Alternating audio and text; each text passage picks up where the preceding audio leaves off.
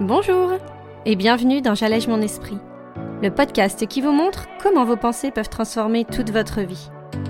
Je suis Julie Laprelle, coach certifiée, et cette semaine, on va s'imaginer notre futur. Comment réussir à enfin changer nos perspectives et à ne plus se définir en fonction de notre passé. Alors vous êtes prêts? On y va? Bonjour à tous cette semaine, on va aborder donc un sujet un petit peu particulier. On va parler de notre avenir. Alors soyons réalistes.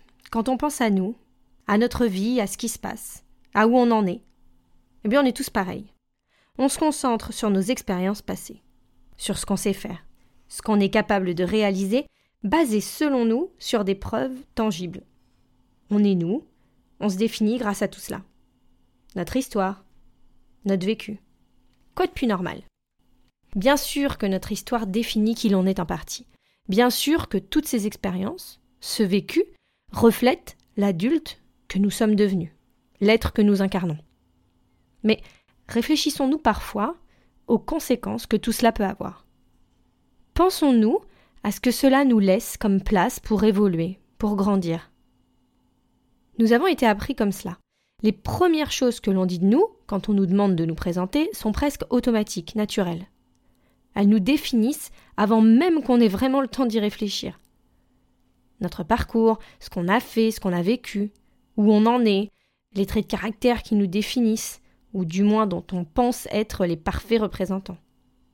Bonjour, je m'appelle Julie, j'ai 35 ans, je suis comme ci, comme ça, je fais tel métier, je me vois ou on me définit comme peu organisée, passionnée par la cuisine, que j'ai toujours aimée depuis petite. Mes principales qualités et défauts sont blablabla. Bla Jusqu'à avoir dépeint un tableau de qui l'on pense être, de comment on se voit, comment on se perçoit. Mais et si cette façon de voir les choses était dépassée? Si cela pouvait être différent Comment cela pourrait être?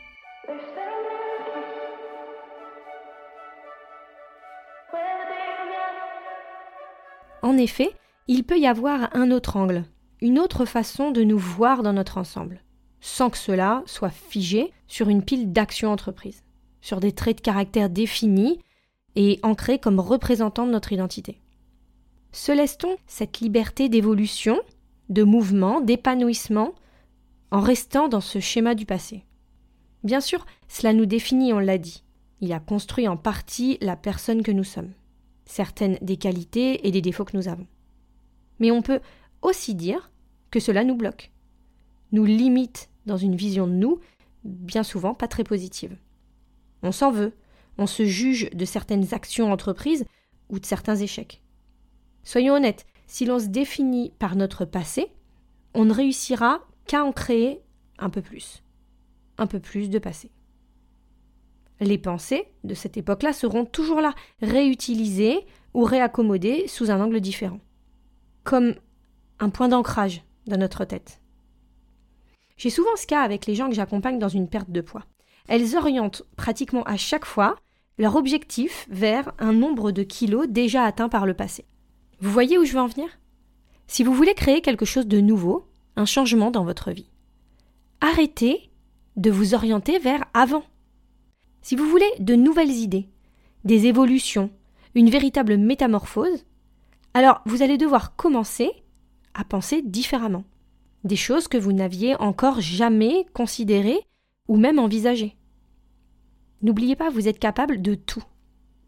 Se créer une vie nouvelle, orientée vers vos véritables désirs et envies, va nécessiter d'opérer quelques modifications dans votre quotidien. C'est normal. Inconfortable évidemment, mais évident.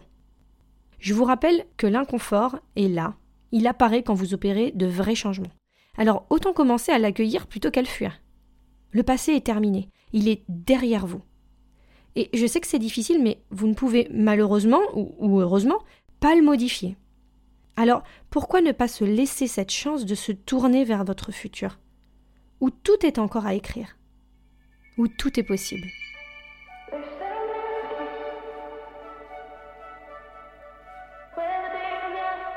Vous pouvez créer un futur meilleur que votre passé. Il suffit de le vouloir, de le décider. accepter ce qui a été, embrasser les expériences et le vécu, et finalement leur dire au revoir. Être excité, être rêveur, être plein d'espoir, motivé, créateur, inspiré pour ce que vous avez envie de réaliser, pour l'après. Votre esprit est, j'en suis sûre, rempli de rêves, de désirs non assouvis. Incroyable encore pour votre cerveau, mais pourtant si réalisable en vrai.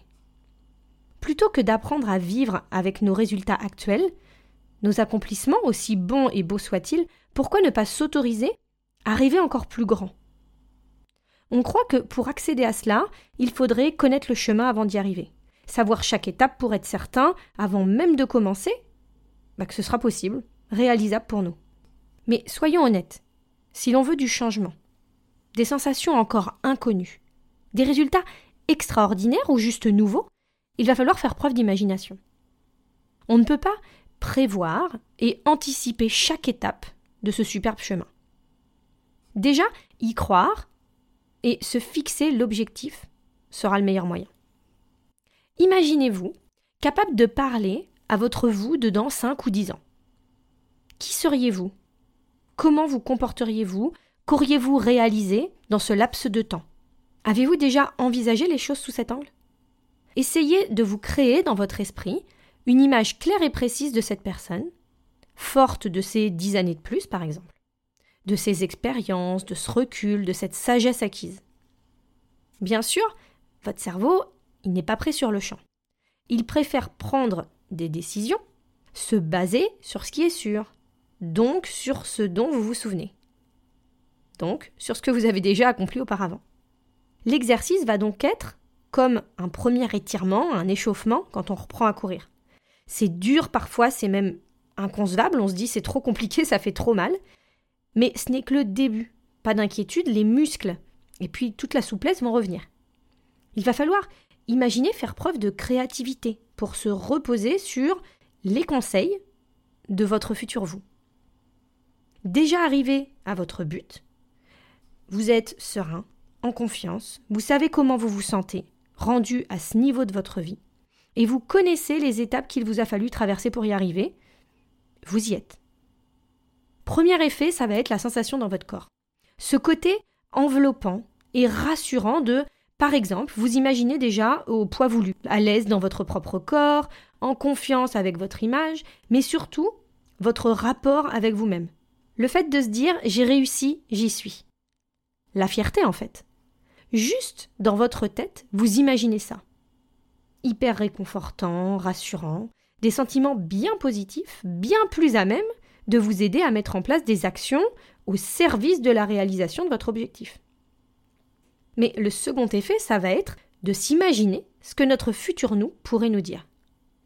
Pour nous rassurer, pour nous encourager, pour nous expliquer, nous soutenir.